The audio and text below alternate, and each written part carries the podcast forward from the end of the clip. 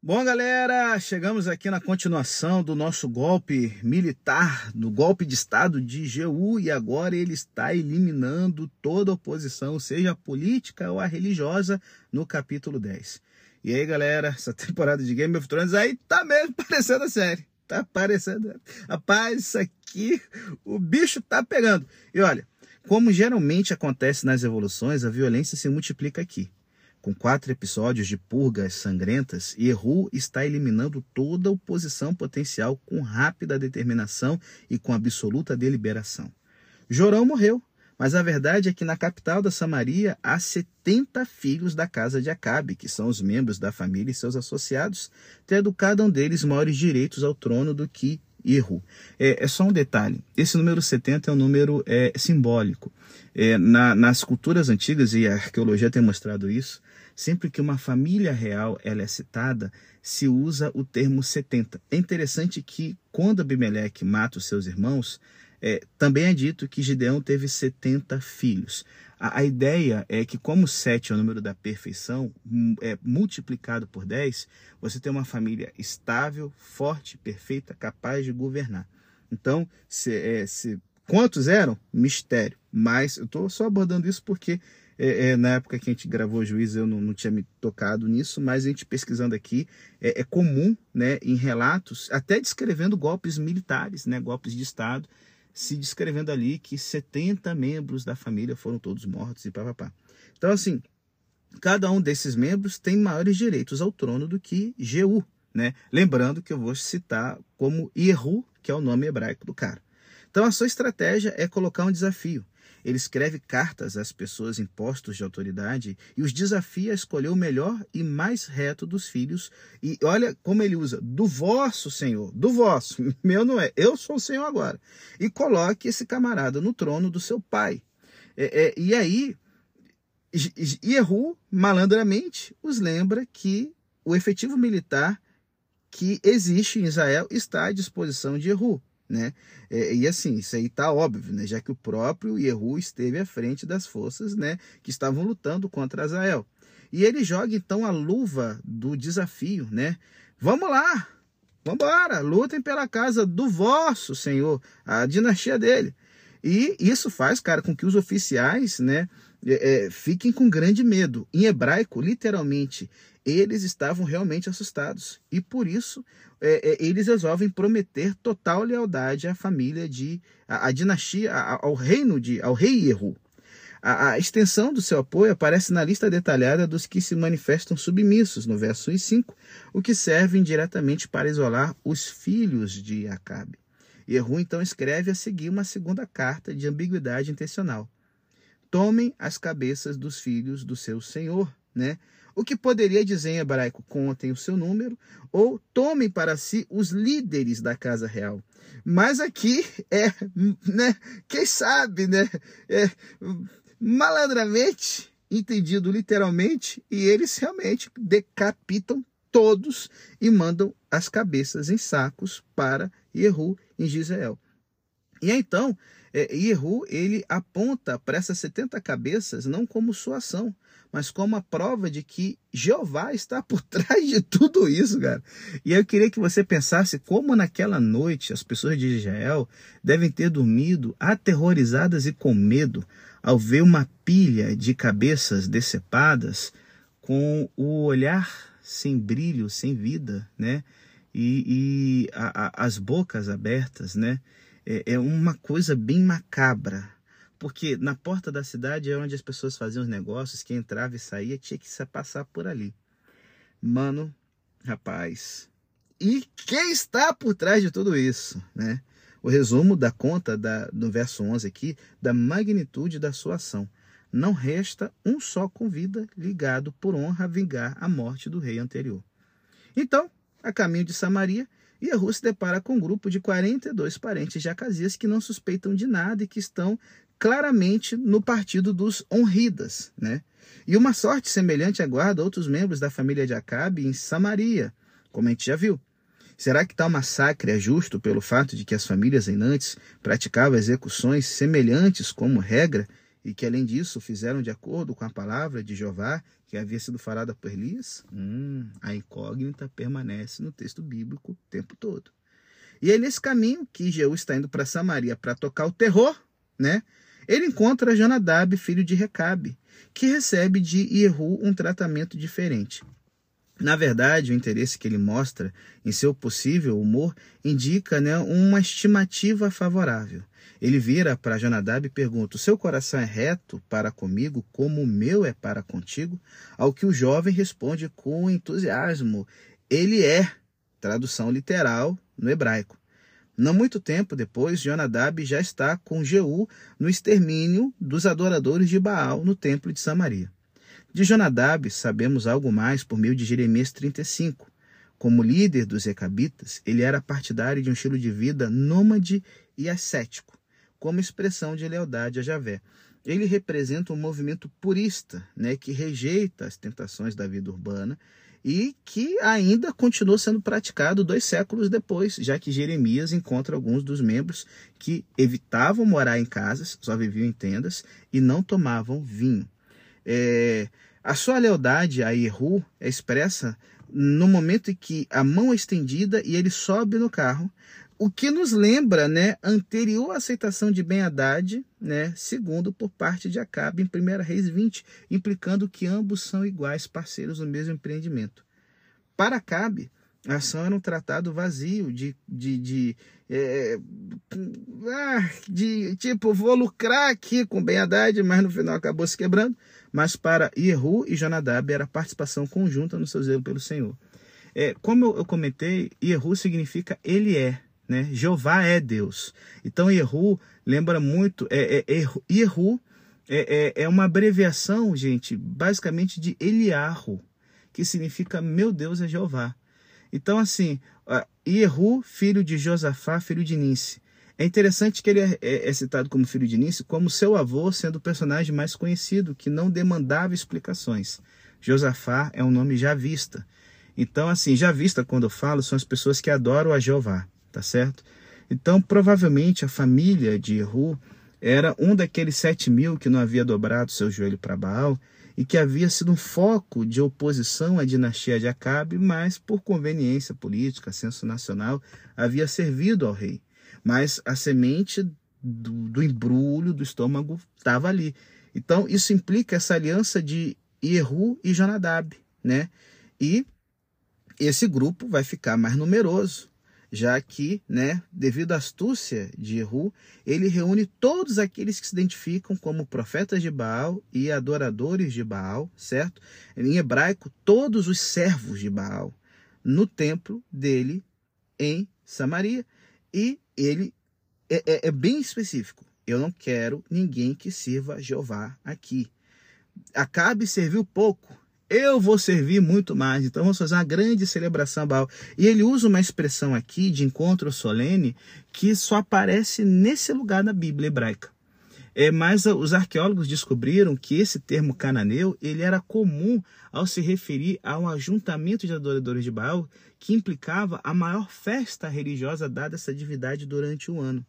Então aqui ele está querendo fazer né, o acampe jovem dos adoradores, o campuri da divisão dos adoradores de Baal. E aí, cara, Yehu dá a impressão de estar completamente a favor de Baal. Estratagema pensado para a destruição absoluta de todos os adoradores do falso Deus. E aqui nós temos um jogo de palavras bem engenhoso, em que grande sacrifício para Baal é um termo hebraico que serve igualmente para abater animais, né? E, e, e, e para matar apóstatas, como em 1 Reis 13 e em 2 Reis 23. O templo construído por Acabe e seus objetos sagrados são destruídos em um último desprezo a Baal. O lugar que ocupava o templo é agora destinado a latrinas.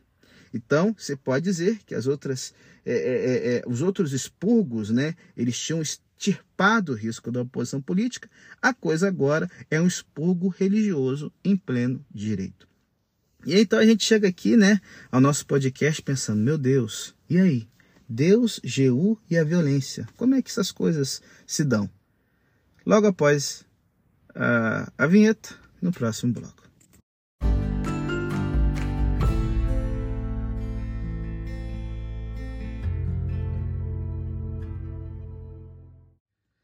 O verso 28 ao 36 ele faz uma avaliação do governo de Erru e diz que Erru reinou em Samaria 28 anos. Mas esse período é resumido em breves comentários pontuais, começando cada um deles com uma nota positiva que se matiza posteriormente. Na superfície, tudo parece estar indo bem para o futuro de uma nação comprometida exclusivamente com Jeová. E tudo parece indicar que esse poderia ser o ponto de virada que suspenderia a espiral de fracasso do reino de Israel, iniciada com o reinado de Jeroboão I. O elogio está nas palavras do narrador no verso 28, em seguida, de forma incomum, nas palavras que Jeová dirige a Jeú no verso 30. É verdade que ele pôs fim ao culto de Baal e aniquilou a casa de Acabe, mas a recomendação agora é que continue com o culto é, é, é, que implicou é, a, a, a, de, desculpa, desculpa. Mas agora a, a expressão do narrador é que ele continuou com o culto que implicou na queda da primeira dinastia de Israel, ou seja, de Jeroboão I. Isso não é tudo, pois por intervenção direta de Jeová, o Senhor começou a cortar a nação ela começa a perder o território do outro lado do Jordão, de Gileade, de Bazã, de Manassés. Se lembram que Ruben já tinha sido perdido é, para os Moabitas. E agora a tribo de Gade e de Manassés, do outro lado do Jordão, é perdida para os filhos de Azael, tá certo? E, gente, para um leitor judeu, isso em si já indica que por alguma razão Jeová está insatisfeito, porque como é que ele pode estar abençoando né, uma coisa e a nação está diminuindo? E aí fica um, um detalhe. É, a, a, o período é, é, de esplendor da dinastia de Honre né, é, havia sido através da aliança de Israel com a, a, cidade de Sidom, que na época, junto com Tiro, era a principal, as principais cidades-estados da Fenícia. Então, a dinastia de Honre, ela faz aliança com Judá, certo? Que domina ali o, o porto de Elat, a Geber, no Mar Vermelho, fazendo com que as caravanas que passam do Egito, que vêm do Mar Vermelho, né, da Índia, da África e tal, possam chegar em segurança até a, as cidades costeiras da Fenícia, Tiro e Sidom. Por isso, o casamento com a filha de Etbaal, Jezabel e tudo mais. No momento em que Erru ele dá o golpe de Estado, ele extermina e rompe totalmente as alianças estrangeiras com a Fenícia, fazendo com que Israel agora se sinta sozinho, desprotegido no cenário internacional. Porque a Fenícia, ela, é, é, é nessas guerras entre, entre é, Damasco e, e Samaria, a, a questão toda era o controle da, da rota comercial. Então, assim, num golpe só, Jeú, ele rompe relações com a cidade de Sidom e Tiro, e ele rompe também relações com o reino de Judá, que estava no sul, ao matar ali, né, os filhos da rainha Atalia, que vai também dar o seu golpe de estado lá. É, então, assim, você tem o enfraquecimento do país por um lado, por causa da brutalidade. Gente, ele fez o templo de Baal, que era uma embaixada de Sidom, de uma certa forma, para a latrina. Então, assim, casa caiu, amigo. Outra coisa, então assim, a, a falta de habilidade diplomática de Ru vai ter um custo.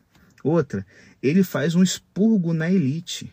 Ele extermina um monte de funcionários, um monte de gente ligada à família real, o que enfraquece o país. Porque quando você é, é mata a inteligência a, a classe a, cultural de um país, você deixa ela mais pobre. Então você tem expurgos no exército. É, é mais ou menos o que Stalin fez na União Soviética, que a deixou fraca para que Hitler pudesse invadir.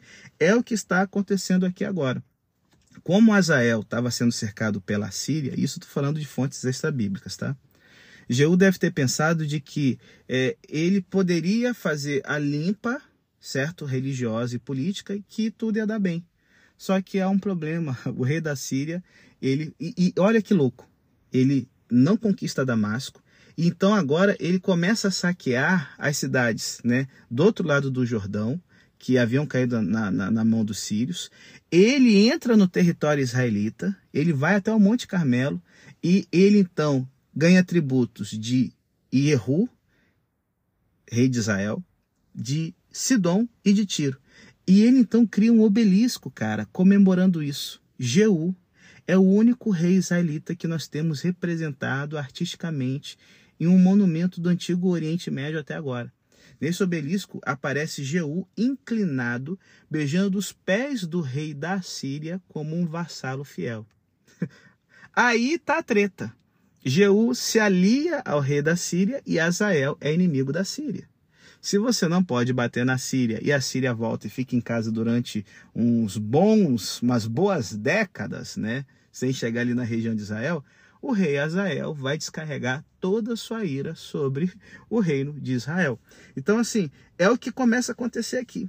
Então, assim, essa perda de território e as palavras que Jeová dirige a Jeú nos dão a pista para saber que nem tudo está bem.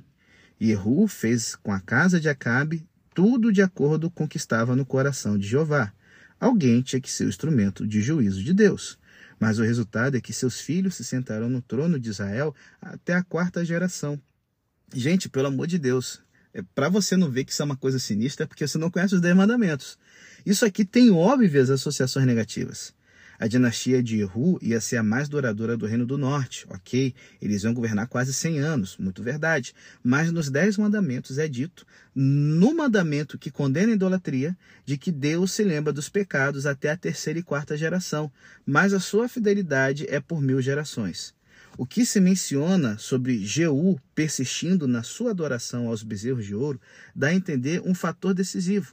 Estamos diante da única referência explícita nos livros de reis aos bezerros de ouro, além da sua instauração por Jeroboão em 1 Reis 12. E a expressão a lei do Senhor com todo o seu coração em relação aos reis de Israel. Então, assim, Jeú faz o que é reto, ele começa com boas intenções, mas o seu coração não é totalmente fiel. Então, o que é uma bênção, né? Ter até a quarta geração, na verdade, é um mau presságio. Por quê? Por causa do castigo da sua idolatria, somente quatro gerações te sucederão no, no reino. Mas o trono de Davi, porque ele foi fiel, permanece para sempre. Então, assim, Outro fator aqui a ter em conta é que a profecia de Oséias, algumas décadas mais tarde, tem palavras decisivas de Jeová, em Oséias 1,4. Eu castigarei a casa de Jeú por causa do sangue de Israel. Agora, um zelo que aniquila os idólatras, embora possa ser o meio usado para o julgamento divino, entenda, ele não substituiu a obediência à lei de Deus. E aí, então, no decorrer do relato, nós temos referências específicas ao cumprimento dessa profecia.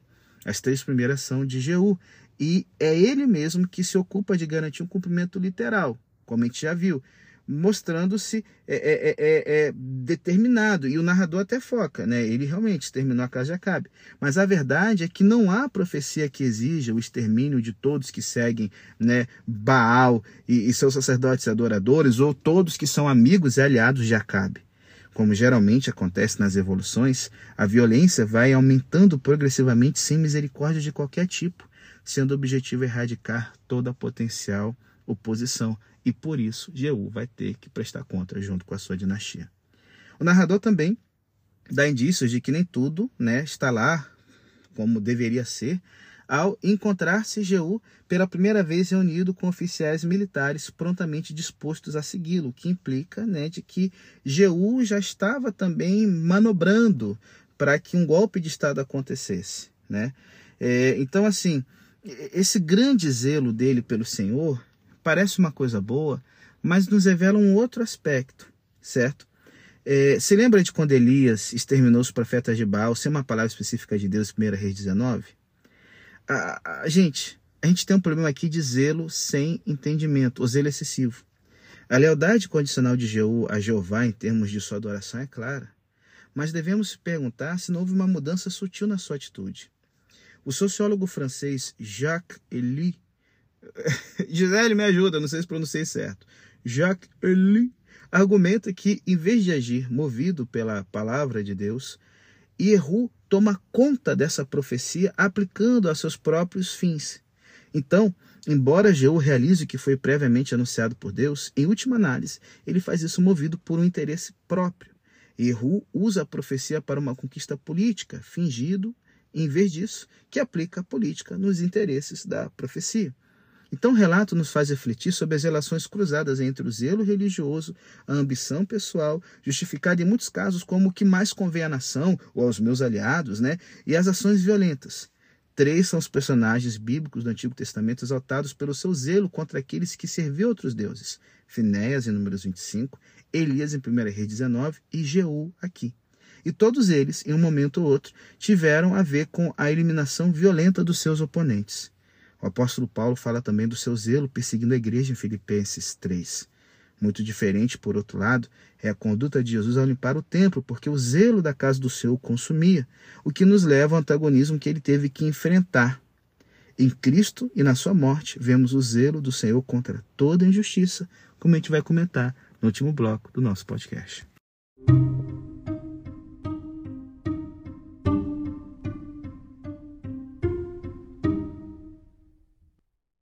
Galera, ler a Bíblia sério, aberto ao relato da história, nos faz sentir santo medo e terror humano. Deus manifesta-se como juiz dos pecadores e seus pronunciamentos enchem as páginas da Bíblia, alertando-nos com seu clamor em todas as partes da existência. E não há esperança possível enquanto persistimos em nossa rebelião contra Deus. As mais terríveis descrições do julgamento divino, porém, não são encontradas no Antigo Testamento, mas no Novo, nas parábolas de Jesus e no livro do Apocalipse.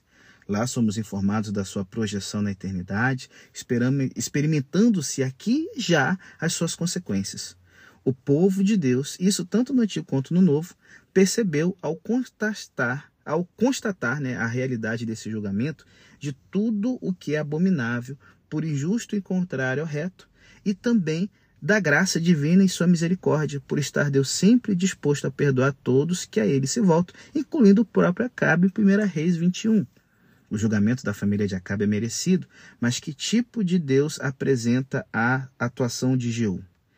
É, o, o, o sociólogo francês Elie comenta que, devido aos meios que aplica, Yehu não é uma testemunha verdadeira do Deus que mostra sua misericórdia a mil gerações, mas, muito pelo contrário, de um Deus que castiga e extermina sem piedade.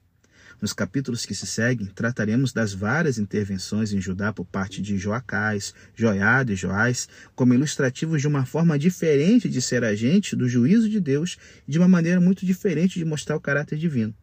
Um modo paralelo anterior já, já tínhamos visto é, entre os meios que Elias se serve e os que Obadias aplica. Mas, mais uma vez, Deus trabalha através de ambos. Então, as profecias de juízo são a prova do que Jesus anuncia: aqueles que tomam a espada perecerão. A violência gera mais violência. Há uma relação entre a causa e o efeito em um mundo caído. A dinastia de Jeú chegou ao fim com um golpe de Estado. Uma constante do Antigo Testamento é que a punição é proporcional ao crime. Assim, o governo do mundo, com justiça por parte de Deus, pode permitir que o resultado da maldade humana seja patenteado, geralmente com concessão de um tempo para o arrependimento. Deus atua inevitavelmente em um mundo mediatizado pelo pecado através de agentes humanos que nem sempre são um fiel reflexo da sua justiça e compaixão. E aí fica uma pergunta, pastor, a violência então pode gerar paz? A revolução levada a cabo por Jeú, gente, foi efetiva? O mal foi erradicado? O golpe de Estado pôs um freio oculto de Baal por parte da Casa Real, repercutido nos próprios sacerdotes no povo. Mas, exceto esse expurgo que Jeú fez, e, e, e, e, o fato de que todo o povo agora o reconhece como rei, não há nenhuma menção de que tudo isso servisse para uma renovação espiritual. A guarda e os militares tinham participado desse massacre, e certamente a vida não deve ter sido fácil para os verdadeiros seguidores de Jeová, embora a verdade seja que nada é dito sobre quem eles eram e em que número. Muito diferente, por outro lado, serão as reformas que serão feitas no Reino do Sul por iniciativa de Joiada e Joás, com um pacto entre o Senhor e o rei e o povo para serem verdadeiramente o fiel povo de Deus. Sendo que as pessoas do campo estavam em sua totalidade ali no pacto, e a gente vai ver em 2 Reis 11 que são elas né, que destroem o templo de Baal e não o exército. A violência e a magnitude do golpe de Jeú fizeram desaparecer a casa de Acabe, assim como outros golpes anteriores tinham posto fim às respectivas dinastias de Jorão e Baasa, mas dificilmente há evidências de uma mudança religiosa ou moral duradoura. Pouco depois do reinado de Jeú, as profecias de Amós e Oséias denunciam a justiça social gritante e o sincretismo religioso tanto dos governantes como igualmente do povo. O leitor que já leu a Bíblia toda já sabe que um século depois, no ano 722 a.C., o reino do norte será destruído pelos assírios. Em sua apresentação de razões para essa queda, o narrador oferece um quadro lamentável da forma como os israelitas adoraram outros deuses, seguindo as práticas de outras nações que o Senhor tinha jogado da frente deles, bem como as práticas que os reis de Israel tinham introduzido. Se a revolução leva apenas a uma mudança de governo dentro do mesmo sistema de poder e a um aumento de violência, gente, nada será resolvido. É fácil a gente ver a maldade nos outros e culpá-los pelos males da sociedade e também da igreja.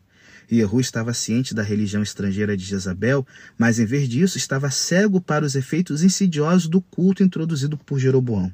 É sempre muito mais fácil ver os pecados e compromissos dos outros do que as nossas próprias falhas. E muitas vezes acontece que só no processo de perceber os motivos dos outros podemos enfrentar honestamente a complexidade da nossa pessoa. Esse é um dos pontos positivos que o dramático relato tem sobre a Revolução de Jeú e suas várias ramificações. Sei que não gostamos de pensar nisso, mas o mal está em nós. Ele toma conta das pessoas, da vida privada delas, do núcleo familiar, para em seguida, quando as condições tornam possível, evidenciar uma terrível crueldade e uma violência contrária à vida, ficando todos surpresos com o fundo daquele ódio interno que toma posições e se mantém à espreita, esperando pacientemente. O mal está, sem dúvida, gente, em nossos corações. Yehu disse que não haveria paz enquanto a dinastia de Acabe persistisse em suas práticas. Algo tinha que ser feito para restaurar a harmonia entre Deus e o povo. O termo hebraico que Yehu aplica em sua citação profética, eu vou fazer você pagar é, nessa herança, lá no verso 26 do capítulo 9, né, reconhecendo a necessidade de algum tipo de restituição, anabote, está relacionado com a palavra hebraica shalom, normalmente traduzido como paz, embora sempre com uma conotação de boa relação, de bem-estar, de harmonia.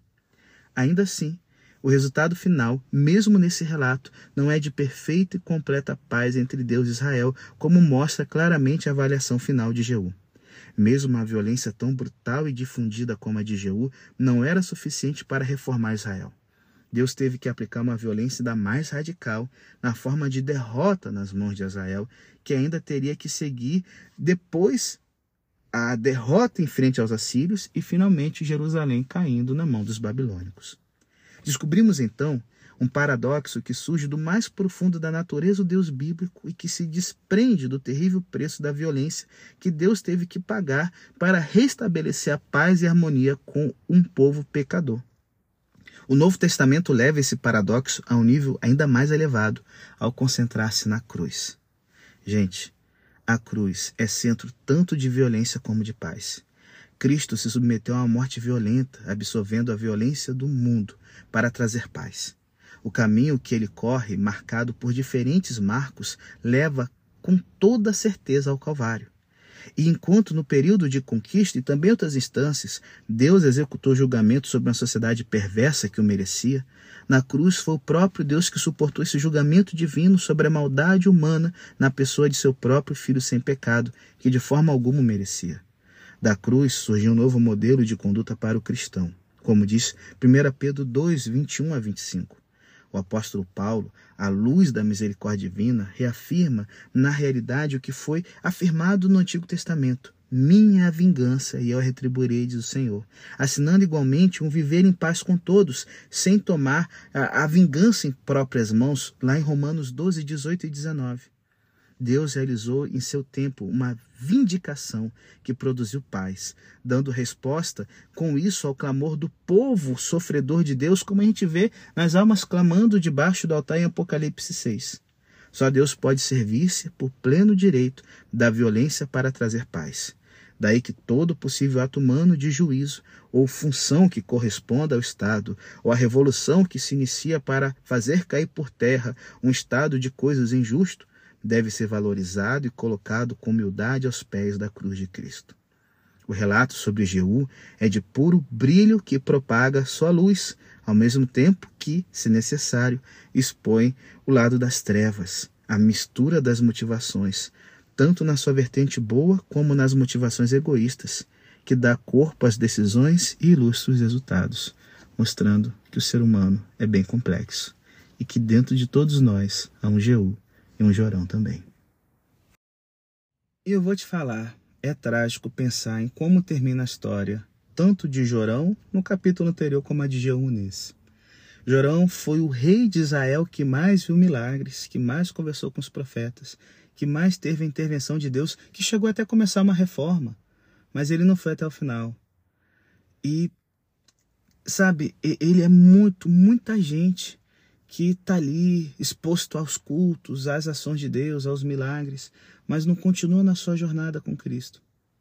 Jeú é um exemplo também de muitos crentes, muito zelosos e fervorosos, sabe, que estão dispostos a erradicar o mal pela raiz, mas que durante os 28 anos de reinado não perseveram nos seus ideais. Esse é o ruim do fanatismo. Você começa com muita gana, achando que a vida cristã é uma maratona de é, é uma corrida de 100 metros, que Jesus vai logo voltar, que a recompensa logo virá. Mas esquecemos que a vida cristã, gente, é uma maratona que demanda fôlego, que demanda disciplina e cadência. Os dois reis, Jehoram, Jeová tem exaltado, e Erru, ele é Jeová, terminam mal, terminam longe. Por quê? Motivações egoístas são misturadas com bons propósitos. Eu falei aqui que todos nós temos um pouquinho de Yehoram e Erru. E a pergunta que a gente deve levar é: o que eu posso fazer para terminar bem? Continua aí na jornada com Deus. Lembre-se do que a gente comentou no nosso podcast. Como haverá paz se as pessoas não estão no caminho de Deus? Permaneça firme, ser fiel até a morte. E a promessa de Deus não é uma coroa terrena que um usurpador vem e toma, mas é a coroa da vida.